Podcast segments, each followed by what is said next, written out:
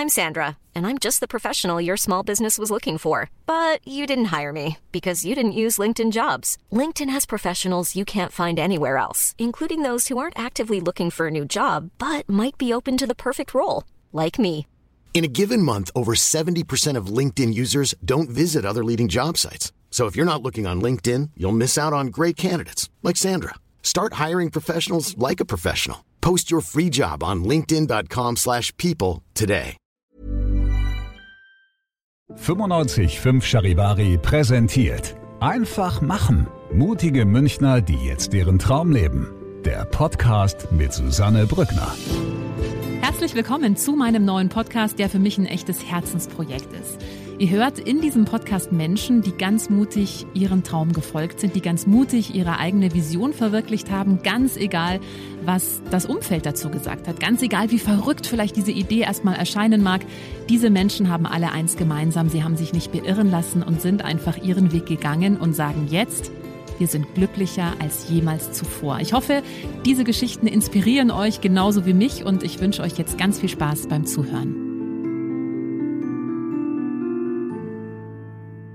Ja, heute mit einem Mann, der schon ganz, ganz, ganz, ganz lange im Geschäft ist. Stefan Kuffler ist heute bei mir. Hallo Stefan, so schön, dass du da bist. Ja, hallo Susanne, vielen Dank für das ganz, ganz, ganz lange. Da fühle ich mich gleich jung. ja, genau. Nein, aber ich meinte mit ganz, ganz lange. Also du hast, glaube ich, mehr Erfahrung als äh, jeder andere Gast, den ich äh, bisher im Gespräch hatte. Ja. Seit wie vielen Jahren bist du schon Unternehmer? Also ich, ich bin in die Firma eingetreten Anfang 90er Jahre, Mhm. also um die, um die 30 Jahre werden es jetzt dann bald. Wahnsinn. Und du bist ja quasi hineingeboren worden, äh, wenn man so will. Ja, ja. Also dein meine Papa, Eltern wollten uns ja? ja nicht, wollten mich nicht wirklich in der Firma haben. Ach, wirklich? ja, also die, die, das Unternehmen hat äh, mein Vater damals mit meinem Onkel zusammen gegründet in Heidelberg. Und ähm, aufgrund meiner fabelhaften Schulkarriere haben sie dann gefunden, die haben mir ernsthaft vorgeschlagen, ich soll doch lieber Pilot werden oder sowas. Da könne ich weniger Schaden anrichten. Weniger Schaden ist auch schön. Ja, also das war wohl die Denkweise dahinter. Ich habe es auch nicht ganz verstanden. Okay, aber äh, nur noch mal kurz zur Erklärung. Also ihr äh, gehört, oder euch gehört äh, die Kuffler-Gruppe. Ihr habt äh, ein Gastro-Imperium aufgebaut. Also Mhm. dein Papa ja eigentlich angefangen. Ihr habt es dann weitergeführt. Über 40 Restaurants in Deutschland und in München gehört euch zum Beispiel äh, das Hotel München Palace, das Mangustin, Mhm. äh, das Seehaus im Englischen Garten, das Spartenhaus an der Oper. Dann klar kennen wir alles Kuffler Weinzelt normalerweise auf der Wiesen. Da Mhm. Ja, werden wir auch noch ja. drüber sprechen. Also ähm, das heißt, da gibt's ja ganz, Wo ja ganz Charivari immer zu Gast ist. ja, genau, sehr richtig. Studio. Da haben wir immer äh, das Wiesenstudio. Äh, letztes Jahr ja leider nicht. Ähm, wie gesagt, da reden wir auch noch drüber. Aber das heißt, da gibt's ja schon ganz, ganz viele Pferde, die ihr so gleichzeitig reiten müsst. Und gerade noch jetzt auch in ganz Deutschland, in München eben auch. Ähm, und du hast gerade schon gesagt, naja, reingeboren nur zum Teil, weil eigentlich wollten deine Eltern dich da gar nicht mit dabei haben. Aber es hat ja dann, du hast ja dann doch überzeugen können, oder wie lief das dann? Ja, ich weiß es auch nicht. Also mich hat es schon immer sehr gereizt, die Branche. Also die ist eigentlich wie für mich gemacht. Ja? Also anders als die Schule im Übrigen. Und ähm, äh, ja, weil wenn du, wenn du ähm, heute darf man ja sich selber gar nicht mehr als Querdenker bezeichnen. Leider. Ich habe mich als mein Leben lang eigentlich als Querdenker bezeichnet dahingehend, dass ich immer versucht habe, pfiffige Lösungen zu finden, äh, alles überprüft habe, was mir gesagt wurde, äh, vielleicht so ein kleiner paranoider Ansatz dahinter. Und sowas kommt natürlich in der Schule überhaupt nicht gut an, insbesondere wenn du dich immer mit einem coolen Spruch oder einem guten Witz aus der Affäre ziehen willst, um die oder mal die Situation ein bisschen auflockern willst. Und im echten Leben hilft einem das halt wirklich weiter. Und äh, ich kann halt in meinem Beruf auch meine ja, äh, ich sag mal, Stärken dahingehend gut ausspielen, ähm, ähm, als ich äh, kreativ bin, als ich äh, wahnsinnig gern kommuniziere, mit Menschen rede. Ich esse gerne, äh, wer mich kennt, der weiß es und sieht es. Ähm, und äh, bin gerne Gastgeber und das kommt dann natürlich zusammen. Ähm, Allerdings äh, muss man natürlich schon auch ein paar andere Fähigkeiten haben, ähm, seien es kaufmännische Buchhaltung, sonst irgendwas. Da bin ich jetzt gerade, was Buchhaltung anbelangt. Also das langweilt mich schrecklich. Aber das ist das Schöne am Unternehmertum.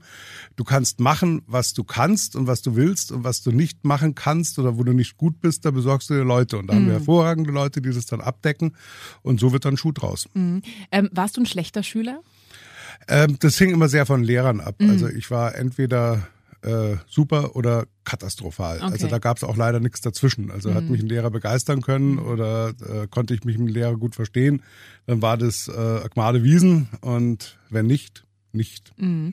Was ich aber so interessant finde jetzt auch an deinem Weg, also wie gesagt, dein, dein Papa hat mit dem Onkel das Imperium ja so mhm. gegründet, ja, und dann mit aufgebaut. Das bedeutet ja nicht unbedingt, dass die Kinder dann da auch Bock drauf haben. Aber bei dir, du hast gerade schon gesagt, das kommt dir einfach auch entgegen. Du bist gerne Gastgeber, du bist gerne ja. kreativ. Also du hattest da auch wirklich Lust drauf. Das war jetzt nix. Es gibt ja auch manche Eltern, die sagen, doch, und du musst das Familienunternehmen mhm. übernehmen und dann. Äh nee, das war bei uns überhaupt nicht so. Also äh, äh, unsere Eltern, ich habe ja noch zwei Geschwister, mein mhm. Bruder ist auch mit ja. Unterne im Unternehmen, äh, nicht so lange wie ich, aber auch seit einiger Zeit. Und äh, das stand uns völlig frei. Und ähm, wir haben ja 1984 war unser erstes Jahr auf, auf dem Oktoberfest und äh, da habe ich dann an den Wochenenden immer mitgeholfen und fand es eigentlich schrecklich, muss ich sagen, weil die Wiesen war damals noch ganz anders. Es war äh, viel körperlicher, rabiater. Äh, kein Mensch hat Tracht getragen mhm. damals. Ähm, Schlägereien waren in der Tagesordnung und das hat mich schon alles ein bisschen verstört, muss ich sagen. Aber nichtsdestotrotz hat mich da ein wahnsinniger Ehrgeiz gepackt und äh, ich habe dann ja sechs Jahre später, nein zehn Jahre später, 1994 äh, das Zelt als Betriebsleiter übernommen. Auch das äh, übrigens äh, gegen den Willen meiner Eltern, aber äh, äh, man hat mir das wohl noch nicht so ganz zugetraut. Aber der damalige Betriebsleiter hatte re relativ große eigene Taschen. Und äh, das konnte ich dann aufdecken und habe ihn dann einem Jahr so ein bisschen, ich sag mal, ausgebremst mit gutem Recht, wie ich finde. Und äh, da hat mein Vater dann gemeint, ja, wenn ich gewusst hätte, dass du es so gut machst, dann hättest du schon früher machen können. Und ah. da haben wir auch gedacht, er hätte da die Kante. Aber okay, yeah. also das war, äh, sagen wir mal so, ich habe mir meine Karriere ein bisschen ergaunert. Ja, aber das heißt, es klingt so ein bisschen, als hätten deine Eltern dich eher unterschätzt was so dein Unternehmer, deine unternehmerischen Fähigkeiten betrifft. Ja, ja, ich, ich, ich weiß es nicht genau. Ja, das in jedem Fall. Also mhm. das wohl in jedem Fall. Aber es kommt halt auch hinzu, man will ja seine Kinder auch schützen. Ja, ja klar.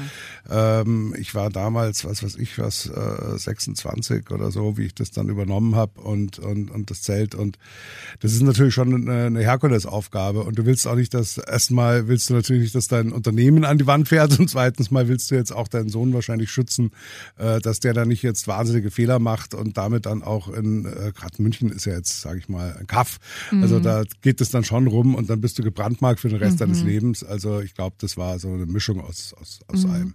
Hat dich das dann eher angespornt? Auch ja, ja, so, dass, ja, jetzt zeige ich es meinen Eltern aber, dass ich was drauf habe? Wobei meine Mutter da ähm, äh, das, glaube ich, ein bisschen klarer gesehen hat als mein Vater. Aber ähm, mein Gott, also es ist halt so, äh, was soll ich sagen, das mhm. war auch noch alte Schule und wenn du sowas selber aufgebaut hast, da hast du halt auch andere Maßstäbe, denke ich mal. Ja, klar, hängt man nochmal anders dran. Ja. Ähm, was ist denn jetzt im Rückblick so das Wichtigste, was deine Eltern dir mitgegeben haben fürs Leben? Ja, äh, ich würde mal, also das, äh, also so viel Zeit haben wir jetzt aber nicht. Vielleicht kannst Nein, also kurz. ich habe meine Eltern schon wahnsinnig viel zu verdanken und ich würde halt einfach mal sagen, insgesamt die Erziehung, dass dir Werte vermittelt werden, moralische Werte, ethische Werte. Äh, und ähm, ja, also, ich habe das Gefühl, dass mit dem Rüstzeug, was mir mal gegeben wurde, komme ich schon ordentlich zurecht. Mhm. Ähm, ich finde es interessant, weil du eben gemeint hast, okay, das hat dich sogar auch angespornt, dass deine Eltern dich da unterschätzt haben. Also das hat dich eher dazu gebracht, dann erst recht da reinzugehen mhm. und sagen, ich mache das jetzt mhm. aber. Ja, ich habe, glaube ich, so ein bisschen Autoritätskomplex. Das ist auch einer der Gründe, mhm. warum ich unbedingt irgendwo in irgendeiner Art und Weise Chef werden musste. Und ja. wenn es der eigene Kiosk gewesen wäre, mhm. äh, also wenn mir irgendwie jemand sagt, das musst du so machen und wenn du dann am besten noch fragst, warum, und da heißt, weil wir das schon immer so gemacht mhm. haben, also dann ist bei mir fahren dann alle Alarmglocken hoch okay, und ja. dann überlege ich mir erstmal, okay, gibt es da nicht einen anderen Weg? Warum machst du das so und wie und was? Und überhaupt, wenn mir einer sagt, du sollst was machen, war auch bei der Bundeswehr super, ja, die haben mich geliebt, die vorgesetzten Offiziere. was bist du denn selber für ein Chef? Oh, da musst du meine Mitarbeiter also fragen. Also bist, bist du jemand, der, der, der schon, ich meine, klar, ich meine, du leitest so viele Unternehmen. Mhm. Ich glaube, da wird es schwierig, wenn du alles ausdiskutieren willst. Da musst du ja schon auch mal wahrscheinlich unpopuläre Entscheidungen einfach mal treffen, oder? Naja, klar, also ich sag mal so, das ist wahrscheinlich die Hauptaufgabe, unpopuläre Aufgaben zu treffen ähm, und, und, und sich da auch hinzustellen. Und ich glaube, also ich glaube schon, dass ich einen deutlich moderneren Führungsstil habe als mein Vater. Das liegt auch in der Natur der Sache. Wer auch immer nach mir kommt, wird auch einen moderneren oder anderen Führungsstil haben. Ich äh, bin halt der Überzeugung, mein Vater wollte alles selber machen, weil er alles selber gemacht hat, von Anfang an natürlich. Und das kriegst du nicht los. Und ähm, ich versuche schon deutlich mehr zu delegieren äh, den Leuten auch ähm, Entscheidungsfreiheit zu geben. Und normalerweise, wenn die zu mir kommen, und das wissen die auch mit irgendwelchen Problemen oder, oder ja gut, ich meine, was heißt Probleme? Es geht halt permanent um Dinge, die man machen muss, die man lösen muss, die man ändern muss oder was auch immer äh, frage ich schon immer zuerst, ja, was würdest du machen? Also mhm. Also bevor ich ankomme und ja gut, dann machst du jetzt das und das und zack, ja, dann kann ich es gleich selber machen mhm. ähm, und ähm, höre mir das an und, und lass da auch schon immer wieder mal zu, dass die auch mal selber ausprobieren, ja, weil, mhm. weil ähm, ich finde es immer schwierig, wenn du das ist ja alles People-Business. Also alles, was wir machen, hat irgendwie mit Leuten zu tun. Und da sitzen dann zwei Leute zusammen. Und ähm, ob es jetzt ein Partner in Form von Lieferant ist oder ein Partner in Form von Gastkunde, der groß festmachen will oder was auch immer, ähm, es ist schwierig, ähm, jemand anderem das überzustülpen, so wie man es selber machen würde, weil die haben ihren eigenen Stil. Und von daher müssen die auch erstmal, finde ich, äh, einen eigenen Lösungsansatz finden und den dann auch umsetzen dürfen. Natürlich sage ich auch irgendwann mal, es gibt natürlich Situationen, wo ich sage, also es tut mir wahnsinnig leid, aber jetzt entscheide ich mhm. äh, und, und das tut mir dann auch wirklich immer leid. Das mhm. ist nicht dahingesagt, weil ich versuche schon die Leute dazu zu motivieren, so viel wie möglich selbstständig zu machen. Mhm. Das heißt also, Stichwort Eigenverantwortung ist da auch ein großes Thema. Also so sehr, also du klingst ja auch nach jemandem, der schon sehr früh so Verantwortung für sein Leben übernommen hat und eben nicht einfach irgendwelche Regeln akzeptiert hat, die ihm so ja. vorgegeben worden sind. Das heißt, das ist auch was, was du an deine Mitarbeiter ja weitergibst. Ja, und, und ich natürlich auch die Mitarbeiter danach aussuche. Mhm. Mhm. Ähm, weil das ist auch ganz interessant. Also nicht nur, nicht nur Manager suchen sich die Mitarbeiter, sondern Mitarbeiter suchen sich auch die Manager. Also mhm. ähm, ich habe in den letzten 30 Jahren immer wieder die erstaunliche Erfahrung gemacht. Ähm, ich weiß zum Beispiel eine, eine Restaurantleiterin, die hat bei uns überhaupt nicht gut performt und ist dann zu einem Kollegen gegangen, der einen, würde ich mal sagen, deutlich rustikaleren Führungsstil hat. Und äh, da hat die sich voll entfalten mhm. können. Aber mhm. ähm, da, ja, also es gibt Leute, die mhm. suchen auch jemand, der ihnen die Knute gibt. Mhm. Und dann ähm, jammern sie zwar vielleicht, aber am Ende des Tages fühlen sie sich wohl, weil sich auch immer wieder diese Leute oder diese Chefs suchen. Das ist wie bei Freundschaften. Äh, es gibt Freunde, die werden immer von ihren Kumpels unterdrückt und werden mhm. immer unterdrückt bleiben und oder oder äh, Frauen. Es gibt auch Männer übrigens, die in der Ehe geschlagen werden. Ja, äh, ähm, äh, du wirst erleben, dass die immer wieder bei solchen mhm. Partnern landen. Und ähm, das, äh, woran das liegt, keine Ahnung, ich bin kein Tiefenpsychologe. Aber ähm, lange Rede, kurzer Sinn, auch die Mitarbeiter suchen sich ihre Chefs aus und ähm, nur so kann das auf Dauer funktionieren, weil es müssen beide happy sein. Mhm. Jetzt hast du ja unfassbar viel mit Menschen zu tun in deinem Job, ja. ja also, das ist das Schöne. Das ist ja, also äh, bist ja auch ein sehr, sehr kommunikativer Mensch. Ähm, hast du festgestellt, oder ich könnte mir vorstellen, dass es für dich relativ einfach ist, wenn du jemanden triffst, dass du relativ schnell so den ersten Eindruck von jemandem hast. Ist es das so, dass du das Gefühl hast, du kannst relativ schnell Menschen lesen, sag ich jetzt mal, wie die so ticken, wie die so drauf sind? Hm, weiß ich nicht. Ähm, bin ich mir nicht sicher, ehrlich gesagt. Mhm. Also ähm, natürlich hinterlässt jeder immer einen ersten Eindruck, ähm, aber das äh, zu lesen, das ist schon schwer. Mhm. Also da muss ich ganz ehrlich sagen, äh, wer das von sich behauptet, äh, es gibt eine große Unternehmensgruppe äh, äh, hier in München, äh, die hatten auch mal also einen Psychologen als, als Chef, der also auch dann die Einstellungen mitgemacht hat und so weiter und so fort kam genauso mehr oder weniger Gutes dabei raus, wie, mhm. wie, wie vorher, wo er nicht da war. Mhm. Also das, äh, dass du auf den ersten Eindruck, klar hast du, jeder sendet Signale aus, du merkst, die Chemie zumindest mhm. stimmt schon mal, du kannst mit dem gut reden, der mhm. versteht dich. Äh, ich bin ein Zyniker, ich, ich, ich mache auch immer flapsige Witze, da können manche Leute überhaupt nicht damit umgehen, also gerade mit Zynismus, das ist ganz, ganz schwierig. Ähm, aber da muss ich sagen, das versuche ich jetzt auch nicht mehr mir abzugewöhnen. Ich habe mir andere Sachen abgewöhnt, schlechte Eigenschaften. ähm, aber äh, das äh, dieses Jahr, äh, also auch diese Vorstellungsgespräche, meine Güte. Aber geht es dir noch so, dass du äh, im Vorstellungsgespräch jemanden total begeistert bist, den einstellst und dann nach einem halben Jahr merkst, oh hoppla, das war ja eine komplette ja. Fe Ah, tatsächlich. Ja, ja. ja ah ja, okay. Ja. Werde ich jetzt, okay, interessant. Teilweise auch nach zwei Jahren. Okay.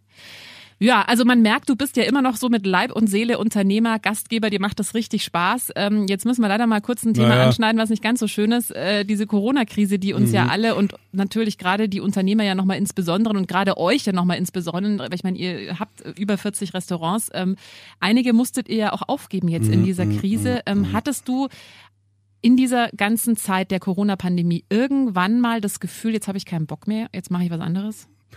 Ja, und ich muss ganz ehrlich sagen, darum habe ich vorhin auch gesagt, ja, ja, also äh, mir hat das immer Spaß gemacht und du hast immer, äh, egal ob du ein Restaurant hast oder ob du zehn hast, du hast immer irgendwo Probleme, die du bewältigen musst, aber das ist auch Teil der Herausforderung, aber dass du nur noch Probleme hast. Mhm. Ja. Also ich muss sagen, vor einem Jahr, wie über Nacht auf einmal alle unsere Restaurants zu waren, ich, ich bin drei Wochen lang jeden Morgen schweißgebadet aufgewacht mhm. und habe gedacht, ich hatte einen Albtraum, wirklich. Mhm. Und das ist nicht keine Geschichte, das war mhm. so. Mhm. Ich konnte es immer wieder nicht fassen. Und mhm es ist so bedrückend, auch wenn man jetzt die Situation beobachtet. Äh, es stand ja jetzt auch gerade wieder, das Gramm Radio stand in allen Gazetten, äh, die Aerosolforscher, die sich hier jetzt auch mal äh, äh, nach vorne gedrängt haben, um endlich mal gehört zu werden. Ähm, ich bin, wie gesagt, auch jemand, der schon äh, ohne Querdenker zu sein, bitte mhm. nochmal. Ja, mhm. also wir, es gibt diesen Virus, mhm. bitte lasst euch impfen. Mhm. Äh, ich äh, verbürge mich mit meinem Namen, dass Bill Gates keine Chips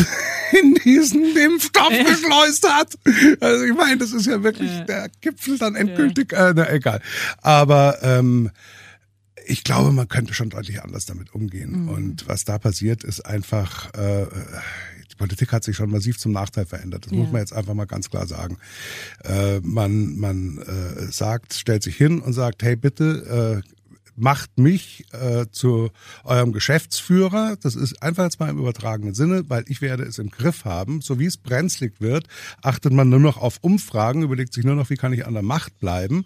Äh, dann werden dazwischen geschaltet Impfkommission, also ständige Impfkommission, die Ethikkommission, die Europäische Kommission, die Kommission, die Kommission, damit man dann auch ja an nichts schuld ist und man braucht sich auch nichts wagen. Und wenn man was wagt, dann muss ich auch sagen, das ist ähm, wirklich äh, du merkst, ich bin da inzwischen wirklich verbittert. Mhm. Für uns geht es hier um Kopf ja. und Kragen. Ja. Um Kopf und Kragen. Mhm. Wir haben KfW-Kredite aufgenommen in massiven siebenstelligen Bereich, um überleben zu können. Wir müssen es in fünf Jahren zurückzahlen. Und wenn es hier so weitergeht, dann weiß ich nicht, wie das funktionieren soll. Das muss ich jetzt mal ganz ehrlich sagen. Mhm. Und wir sind in engen Kontakt mit den Banken und so weiter, die uns dann netterweise auch sagen, also wenn es einer überlebt, dann Sie von den Gastrokunden, die Sie haben aber ich kann es nicht mehr garantieren. Mhm. Das ist Wahnsinn, was sich da abspielt. Und mhm. ähm, natürlich ist Deutschland e-, extrem weit vorne bei der Impfung im internationalen Vergleich, keine Frage. Aber es sind so viele Fehler geschehen und es wurde so geschludert. Wir könnten noch viel, viel weiter vorne sein. Mhm. Und gerade bei dir, ich meine, du hast ja unfassbar viel Mitarbeiterverantwortung. Die sind jetzt auch alle in Kurzarbeit, ja. nehme ich an. Ja. Äh, also da kann, wie schläfst du aktuell? Naja, inzwischen, man gewöhnt sich ja an alles ja, irgendwann mal. Also da sind schon auch, ist schon auch mal wieder die ein oder andere mhm. schlaflose Nacht dabei. Mhm. Aber äh, im Großen und Ganzen, meine Güte, ja, also mhm. ohne Schlaf kommst du auch nicht aus. Das stimmt, ja. Ähm, jetzt ist ja die Wiesen noch nicht abgesagt. Mhm, ähm, mhm, mhm. ja, brauche ich dich, glaube ich, nicht fragen, wie du die Chancen siehst, dass die dieses Jahr stattfinden kann? Naja, abgesagt ist dahingehend ein gutes Stichwort, als wir jetzt gerade aktuell die Versicherung verklagen. Wir hatten eine äh, Versicherung für, falls die Wiesen nicht stattfindet, in irgendeiner Art und Weise. Äh, da war auch genau festgelegt, wird sie vorher abgesagt, wird sie nach einem Tag, nach zwei Tagen, nach drei Tagen abgesagt. Äh, und die nette Versicherung behauptet ja jetzt, die Wiesen wurde ja gar nicht abgesagt. Sondern? Äh, sie findet nur nicht statt.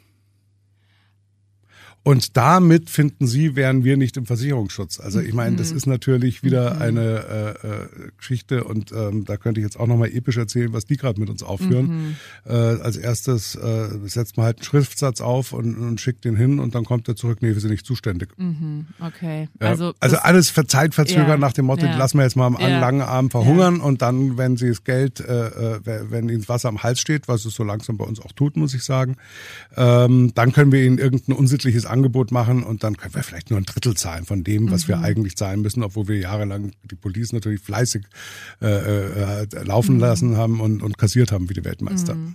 Äh, wie, das klingt jetzt ja schon äh, ziemlich verbittert, verständlicherweise. Ja, ja. Äh, wie du hast einen verbitterten alten Mann zu dir ins Studio eingeladen und das und, und ich dachte, das ist ja was für junge dynamische. Ich habe dich ja auch gefragt, was willst du von mir eigentlich? Aber das ist ja gerade das Interessante, äh, weil du eben, äh, ich meine, das wird ja nicht die, ich meine, ist wahrscheinlich, ist es die größte Krise, die du jetzt in 30 Jahren Unternehmertum erlebt hast? Es ist die größte Krise seit dem Zweiten Weltkrieg, de ja. definitiv. Ja, ne?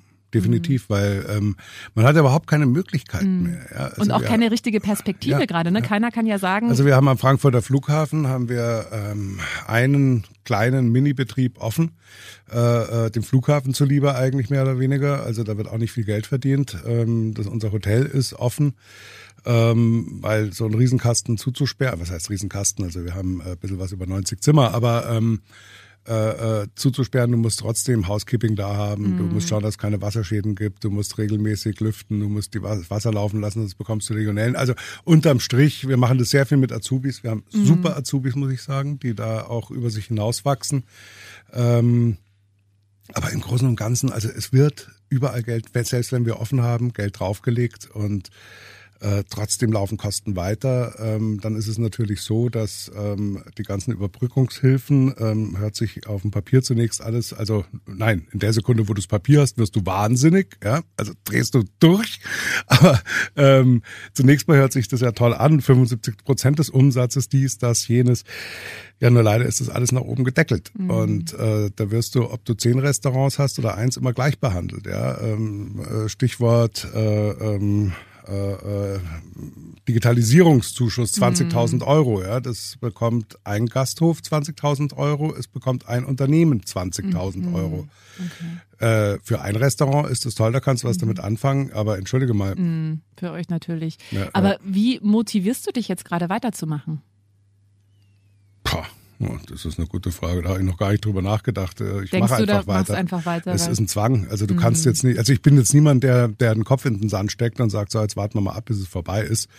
Äh, das ist mir jetzt nicht gegeben. Aber äh, also eine kleine Wirtschaftsdepression habe ich schon. Mhm, das verstehe ich gut. Nein, aber es, ja, also du musst einfach, es geht nicht anders, mhm. ja. Ich meine, das ist natürlich, äh, du bist sowieso immer gewöhnt zu kämpfen und ähm, wobei man es schon, also ich schon im Hinterkopf auch Exit-Strategien, die immer mal wieder hochpoppen. Noch verbiete ich mir, da aktiv drüber nachzudenken, aber ähm, man kann echt langsam gar nichts mehr sagen, wie es mhm. noch weitergeht. Mhm.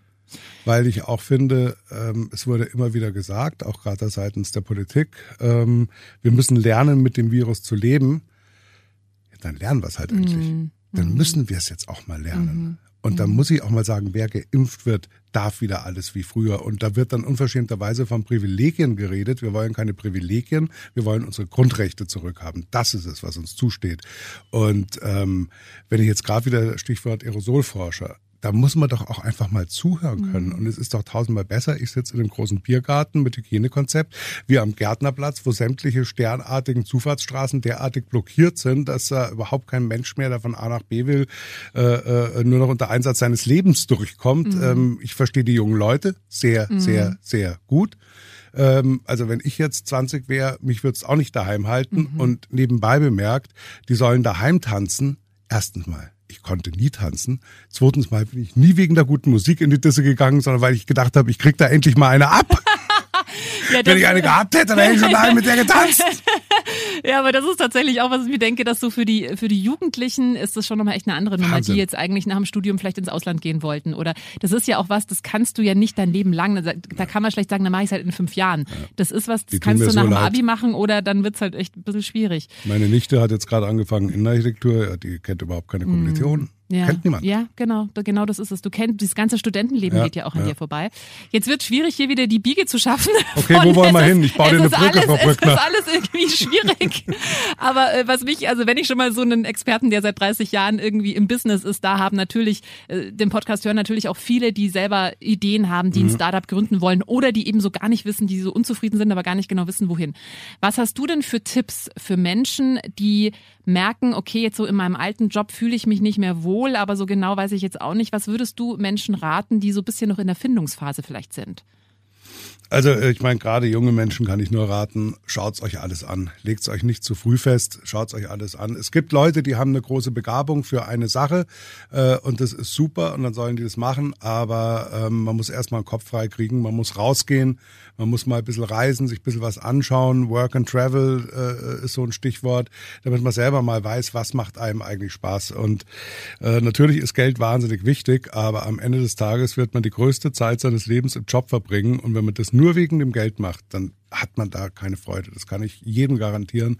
Äh, das, äh, da gehst du, da gehst du daran zu Bruch. Also ich, ich habe auch im Freundes- und Bekanntenkreis Leute, die Jobs angenommen haben, weil sie gesagt haben, mir ist einfach wichtig, dass ich einen hohen Lebensstandard haben werde, weil ich komme aus einer Familie, wo ich das hatte und ähm, dann müssen die Sachen machen, die ihnen ein A nicht wirklich liegen, B wahnsinnig anstrengend sind und und dann äh, stehen sie da und äh, haben Migräne oder sonst irgendwelche Ausfälle äh, äh, aus Überanstrengung, aber auch aus teilweise, weil ihnen das halt jeden Morgen schwer fällt, irgendwo hinzugehen. Und ähm, das kann ich empfehlen. Und ich kann empfehlen, Mut. Habt's Mut und macht's, versucht's was, solange ihr jung seid. Das kann ich wirklich empfehlen. Und das ist was, was es in anderen Ländern stärker gibt. Stichwort Amerika. Man mag davon halten, was man will. Ähm, die haben Mut. Die fangen einfach mal was an mhm. äh, und schauen dann, wie es läuft. Ja? Ähm, und, und, und trauen sich auch. Und ähm, in Deutschland habe ich manchmal so das Gefühl, einerseits hat man Versagensangst und man hat aber teilweise auch Erfolgsangst. Äh, weil wenn du dann zu erfolgreich bist, ist auf einmal in deinem Freundeskreis vielleicht nur noch die Neider um dich rum und sonst irgendwas. Äh, das ist nicht ganz leicht leicht, ja. Und ich sage auch nicht, dass es leicht ist, diesen Mut zu haben, aber oder sich was zu trauen. Aber gerade wenn man jung ist, äh, da hast du die Chance, einfach mal was zu versuchen. Und ähm, ich habe gestern gerade mit unserem Executive Küchenchef, also der Küchenchef zuständig für alle, mhm. alle unsere äh, äh, Restaurants, ähm, der Oberste sozusagen, haben wir so gesprochen und der hat gesagt, der ist jetzt ein bisschen über 40. Er ärgert sich so, weil er gönnt jedem eine gute Idee, aber ich war früher kreativer, ich war früher mhm. irgendwie kreativer und das stimmt, kann ich für mich auch sagen. Ich war mhm. früher auch kreativer und deshalb muss man das nutzen. Du, du wirst nicht, es ist der seltene Fall, dass du mit Mitte 50, so wie ich jetzt, dann auf einmal die glorreiche Idee hast und irgendwas ganz toll erfindest. Nein, das, diese geilen Ideen hast du, wenn du jung bist. Und da musst du anpacken und da musst du es einfach mal versuchen. Mhm. Und wenn es dann nicht geklappt hat und selbst wenn du insolvent gehst, meine Güte, ja, dann gehst du mit 25 insolvent und mit 32 bist du wieder sauber raus und bis dahin hast du dich umorientiert. Also seid mutig. Da merkt man die Abgeklärtheit. Okay, so wenn du 32 bist wieder draußen. Passt. Ja, komm. Ja, ja, nein, aber absolut. Ähm, was ich noch so interessant finde oder so spannend, weil Mut äh, ist tatsächlich, ich habe schon festgestellt, jetzt bei allen Interviewgästen gibt es so ein paar Themen, die ziehen sich durch und Mut erwähnt jeder. Das ist ja. wirklich wichtig. Eben dieses, der Podcast heißt ja auch einfach machen. Mhm. Also einfach mal losgehen. Und mhm. ähm, was du gesagt hast, auch, dass wir Deutschen manchmal dazu neigen, erstmal alles zu zerdenken oder erstmal, nein, ich brauche aber erst noch die Ausbildung und ich muss aber erst noch das und dann muss mhm. ich aber, nee, einfach mal losgehen. Ich glaub, also da muss ich auch ganz ehrlich ehrlich sagen, ähm, also äh, liebe Hörer, äh, wie hat der Valentin gesagt, bildet euch bloß nichts ein. Ich war auch mal jung. Ich war noch sogar schon viel jünger als ihr. genau, genau. Und äh, das hat sich vorher wahrscheinlich sehr cool angehört. Boah, geil, der Typ, der hat das Feindzelt gekapert wie ein Pirat und ja, hat es übernommen ja. und so. Ja, habe ich, ja. Und das war mir aber auch ein Antrieb und ein Anliegen. Aber, aber, vor der ersten Wiesen, die ich wirklich allein gemacht habe, äh, mein lieber Vorgänger hat uns nichts hinterlassen. Der war schlau, der mhm. war kriminell und er war mhm. sauschlau. Der hatte wirklich alles im Kopf und wir hatten keine Unterlagen. Wir haben anhand von Rechnungen versucht zu rekonstruieren, was du an, an Vorarbeit machen musst. Und das habe ich mit einem genialen Mitarbeiter gemacht, äh, der Ebi Meyer, der heute noch bei uns ist, äh, inzwischen als CFO. Äh, und wir standen da am Freitag vor der ersten Wiesen, die wir da in der Form gemeinsam gemacht haben. Also 93 habe ich so, ja, ich sag mal, gekapert und 94 war der Typ dann weg. Boah, und wir sind da gestanden, haben wir irgendwas Wichtiges vergessen, haben wir irgendwas Wichtiges vergessen und wir, uns ist wirklich der Arsch auf mhm. Grundeis gegangen, mhm. aber derartig und es war eine schlaflose Nacht mhm. und erst wir am nächsten Tag um zwölf die Böllerschüsse kamen und das erste Bier, der erste Wein lief und das erste Essen rausging, habe ich gewusst, okay, Scheint zu klappen. Scheint zu klappen. Wäre das, hättest du den Mut heute auch noch? Ja, ja, den schon. Den schon. Ach so. Ja. Also das ist auch, äh, Mut geht auch nicht weg, wird wahrscheinlich eher mehr. Ja, ja. Also keine Ahnung. Das mhm. ist wahrscheinlich auch bei jedem anders, oder? Mhm. Ja. ja gut, ich meine, du hast es vorhin auch so abgeklärt gesagt, du weißt wahrscheinlich auch, ich meine, du hast ja auch in deiner Unternehmerkarriere wahrscheinlich schon mal auch Krisen gehabt, ja, jetzt nicht ja, nur die, die Pandemie. Mhm. Man, man lernt ja auch, okay, man überlebt es ja und man ja, ist deswegen nicht Also man verliert, ähm, nicht den Respekt, aber die Angst Ja. vor großen Aufgaben, weil ich immer wieder äh, auch auch von meinem Vater, nachdem er erkannt hat, dass ich jetzt dann doch nicht völlig verblödet bin, äh, äh, äh, in Projekte reingeschmissen wurde und nach dem Motto, ja, ich habe doch Autos auch immer geschafft und so, ja, super, hey, aber so ein bisschen Anweisung, die gab es jetzt weniger, ähm, aber ähm, da, da, da hat man schon auch gemacht und, und stand immer mal wieder da und hat sich gedacht, ja, um Gottes Willen, um Gottes Willen, wie mache ich denn das jetzt? Aber es stand jetzt für mich halt nie zur Debatte zu sagen, nö, traue ich mich nicht oder mache ich nicht. Doch einmal habe ich, äh, das war aber ein Sonder, spezial gelagerter Sonderfall, muss ich mal sagen, äh, da habe ich dann gesagt, nee, jetzt könnt ihr mich alle gern haben, das mache ich nicht und das war auch eine weise Entscheidung. Was war das? Äh, Betriebsleiter von einem Betrieb zu werden, den wir gemeinsam mit Gerd Käfer äh, Mhm. hatten und ähm, dann hatten wir noch einen Partner mit an Bord Mhm. und da gab es dann drei Dinosaurier, der eine hat Hü, der andere hat Hot und der dritte Galopp gesagt und da habe ich gesagt, nee Freunde, da gebe ich mich nicht her dafür, da, da, da drehe ich ja durch. Und es war auch genau das Jahr, wo, wo ich die Wiesen da übernommen so. hatte, also das, Ja. das hat mich eh alles ziemlich an eine Belastungsgrenze geführt, muss ich auch dazu sagen. Mhm. Äh, und da habe ich gesagt, nee, jetzt ist einfach mal, äh, da habe ich dann auch gesagt, Mhm. nee. Also man muss dann schon auch mal den, das Rückgrat dazu haben, Nein zu Mhm. sagen, ohne dann hinterher da stundenlang drunter zu leiden. Aber ich denke halt auch wichtig ist, ähm, wenn ich jetzt zurückblicke, ähm, fragen mich auch immer wieder Leute, was würdest du anders machen? Und da muss ich sagen, leider gar nichts, weil es ist ja nicht möglich, mit dem Wissen von heute damals wieder anzufangen. Und die Entscheidung, die ich damals getroffen habe, habe ich damals getroffen, weil ich sie so beurteilt und bewertet habe und getroffen habe. Und ähm, ich kann nicht sagen, oh Gott, hätte ich doch das gemacht oder hätte ich doch jenes gemacht.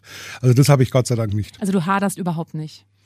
Das heißt, ich wenn du mit allem Möglichen, aber, äh, aber nicht, aber nicht, nicht, damit jetzt speziell. Ja, Ja, aber auch nicht wochenlang dann, dass du denkst, oh, hätte ich doch, sondern Nee, nee, nee. Also so, ah, wäre ich doch mal nach China gegangen oder so. Also nee, Ja. also das reizt mich heute noch nicht besonders nebenbei bemerkt. Eine letzte Frage noch. Ähm, wir sind schon ein bisschen über der Zeit, Oh, aber oh, ich, oh, ist es gerade ich- so. es rede ich ein bisschen so schneller, ist spannend. okay? Nein, nein, gar nicht. Ähm, jetzt waren oder ja, war dein Papa dein größter Mentor? Oder war das jemand, an dem du dich so ein bisschen orientiert hast? Oder hast du dir ganz bewusst andere Mentoren gesucht? Oder hattest du sowas gar nicht? Doch, doch, doch, doch, mal schon Vorbilder. Und ich meine, mein Vater hatte einen Riesenerfolg, das darf man nie vergessen, aber er war auch ein sehr, sehr trolliges Kerlchen. Und ähm, ich habe wirklich lange versucht, die Erfolgskriterien bei meinem Vater irgendwie rauszufiltern. Äh, und habe mir gedacht, was an dem Ganzen, also äh, ich meine, war wirklich jeder, der ihn kennengelernt hat, kann sich an ihn erinnern. Und ähm, äh, äh, er hat halt also wirklich auch, also ich glaube, mein Humor und so weiter habe ich auch sehr, sehr viel von ihm. Äh, auch eine Sache, die uns sehr zusammengehalten hat. Also da, da konnten wir uns auch gegenseitig, auch aus, aus, aus, wenn wir uns mal wieder richtig gefetzt haben mit einem guten Witz, da konnten wir uns auch wieder zusammenraufen und rausretten und keiner von uns beiden war nachtragend. Ähm, und ich habe schon mir immer gedacht, Herrschaftszeiten und, und habe halt dann aber auch festgestellt, ein gewisser Teil seines Erfolgs liegt in seiner schrulligen Louis de Finesse Persönlichkeit und das kann ich nicht kopieren. Das geht nicht. Also mein Vater konnte jemanden anblären und niedermachen und in fünf Minuten später sind die als beste Freunde auseinandergegangen. Wenn ich jemanden anbläre und niedermache, dann ist der aber weg vom Fenster. Das sage ich dir. Also ich krieg die Kurve nicht. Ja, Ja, und okay. ähm, natürlich als junger Mensch habe ich dann auch versucht, ja, so und habe dann irgendwann gemerkt, nee, also es liegt mir auch Das nicht wirklich nicht, und ja. und ähm, da muss man seinen eigenen Stil Ja, finden. Also ich äh, bin dasselbe Sternzeichen wie mein Vater. Ich bin auch Skorpion. Oh, Äh, die sind eh aber nur weil ich meinen Stachel, Stachel weggepackt habe, heißt das nicht, dass ich ihn nicht jederzeit auch Ja. wieder zerkennen kann. Skorpione habe ich auch schon mal gehört. Die sind, muss man mit Vorsicht genießen. Ja, weil was ich interessant finde, äh, Löwe, aber Aszendent Skorpion. Ah, okay. Also- Ah, schau. Servus.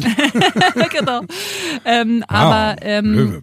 ja, ja. Und Löwin. meine, bei mir sind in der Familie tatsächlich alle Löwen. Also meine Tochter hat einen Tag vor mir Geburtstag. Wie lustig. Ja, ja. Also meine Mama, meine Oma war Löwe, meine Tante, also alle. Wir sind eine Familie, Frauen, alle Löwe.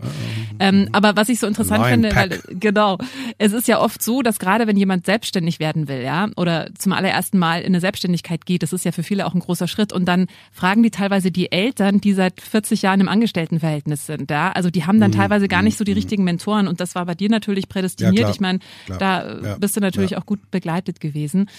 Ah, Stefan, wir könnten jetzt noch stundenlang weiterreden. Ich finde es äh, wirklich sehr, sehr interessant, äh, gerade aus deinem reichen Erfahrungsschatz. Äh, ja, hoffentlich hat es den Hörern auch ein bisschen gefallen. Äh, nicht, dass das dann dein letzter Podcast sicher, ist. Also, würde mir sehr leid tun. Mit Sicherheit nicht. Ja, äh, was bleibt mir übrig? Also ich wünsche wirklich, dass für uns alle und natürlich auch ganz besonders äh, für euch, die in der Gastroszene tätig sind. Also ich höre das ja von allen Ecken und Enden. Hatte ja auch schon einige, die einen Café hatten und oder haben noch und die auch sagen, ja, wir wissen nicht, wie es weitergehen soll. Also mhm wünschen wir uns mal äh, für uns alle, dass, dass diese Pandemie, ja, bald irgendwie Mittel gefunden wird, wie man damit besser umgehen kann, dass man wieder ein bisschen was aufmachen kann. Ja, ja. Dass die Wiesen, gut, in diesem Jahr, glaube ich, können wir es wahrscheinlich fast abschreiben, aber dass wir nächstes Jahr vielleicht alle wieder fleißig ins Weinzelt gehen ja, können, da freuen wir, also freue ich mich wirklich schon sehr drauf. Und ja, ich danke dir ganz herzlich, dass du da warst. Danke, dass du Vielen Dank für die Einladung, hat mir Spaß gemacht. Alles Gute dir, danke. Danke. Ich hoffe, die Folge hat dir gefallen und ich würde mich sehr freuen, wenn du diesen Podcast abonnierst, teilst, ihn weiterempfiehlst oder mir einen Kommentar da lässt. Einfach machen. Mutige Münchner, die jetzt ihren Traum leben. Präsentiert von 955 Charivari. Wir sind München.